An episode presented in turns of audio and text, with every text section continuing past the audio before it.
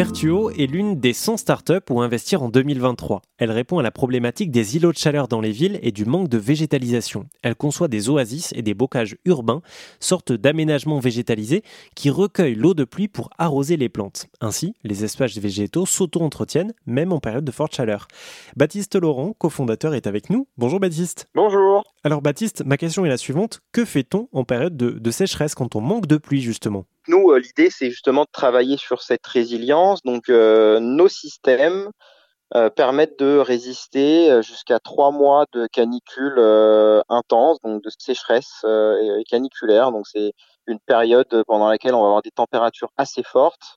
Donc, l'évapotranspiration des plantes va être maximale, c'est-à-dire que les plantes captent le maximum d'eau qu'elles puissent.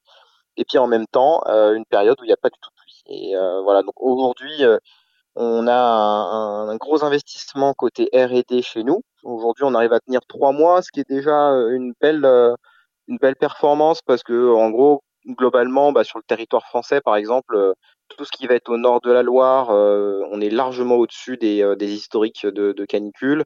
Et puis ensuite, on va avoir juste sur la période de euh, d'été euh, dans le sud, des, des, des, moments où en effet on va être limite. Donc euh, c'est là où ça va être intéressant de encore plus pousser nos solutions pour tenir quatre mois, cinq mois, voire plus. Comment est-ce que vous mesurez euh, l'impact de votre solution? Est-ce que vous avez des, chiffres ou des preuves des économies euh, d'eau réalisées par euh, celles et ceux qui ont recours à votre solution? Ou peut-être des mesures aussi de rafraîchissement dans les endroits où, ça se trouve? Déjà, il faut savoir qu'en gros, le principe de notre solution, c'est qu'une fois qu'elle est posée, peu importe son endroit, hein, que ce soit côté rue ou côté bâtiment, dans une cour d'immeuble, sur un balcon ou autre, en gros, ça va être une solution qui va s'autogérer toute seule. donc euh, dès qu'il pleut, on alimente euh, naturellement le, la nappe phréatique artificielle. ensuite, on irrigue automatiquement les plantes. Et en fait, c'est un circuit qui fonctionne tout seul. Donc, il n'y a pas de pompe, euh, il n'y a pas de circuit électronique. C'est complètement low-tech. Et donc, le gros avantage, c'est que derrière, bah, tout ce qui est low-tech, une fois que c'est bien dimensionné, ça fonctionne tout seul. Donc, il n'y a, a, quasiment pas de, de coût de fonctionnement. C'est environ 80% d'économie d'entretien comparé à une solution standard. Ensuite, deuxièmement, ben, sur l'économie d'eau, bah oui, faut savoir que en gros, euh, en moyenne, euh, une zone bien plantée en, milieu urbain, il va falloir euh, utiliser à peu près 3000 litres par an pour l'irriguer et faire en sorte que toute la, toutes les strates végétales se tiennent bien. Et donc voilà, bah, nous, ça, ça va être 3000 litres qu'on va complètement économiser.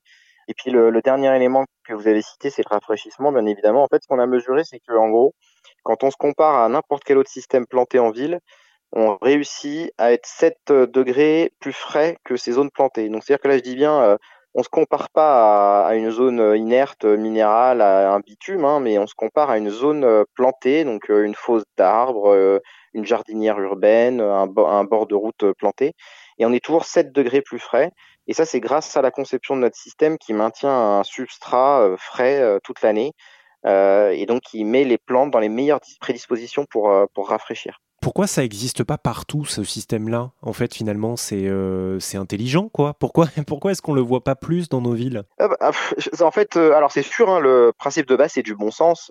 Je pense que c'était pas une priorité jusque jusque là. On était parti un peu sur euh, un fonctionnement de la ville avec une technologie à outrance, en se disant bon bah voilà, de toute façon, on, on a toujours de l'eau à disposition, on a toujours de l'énergie à disposition.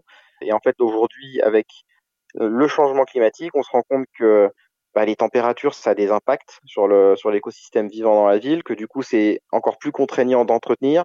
Et du coup, bah, il y a tous ces petits problèmes-là qui avant n'en étaient pas, qui ressortent. Avec Baptiste Laurent de Vertuo, on a aussi discuté de la fabrication de ces bocages urbains. C'est à retrouver sur rzn.fr.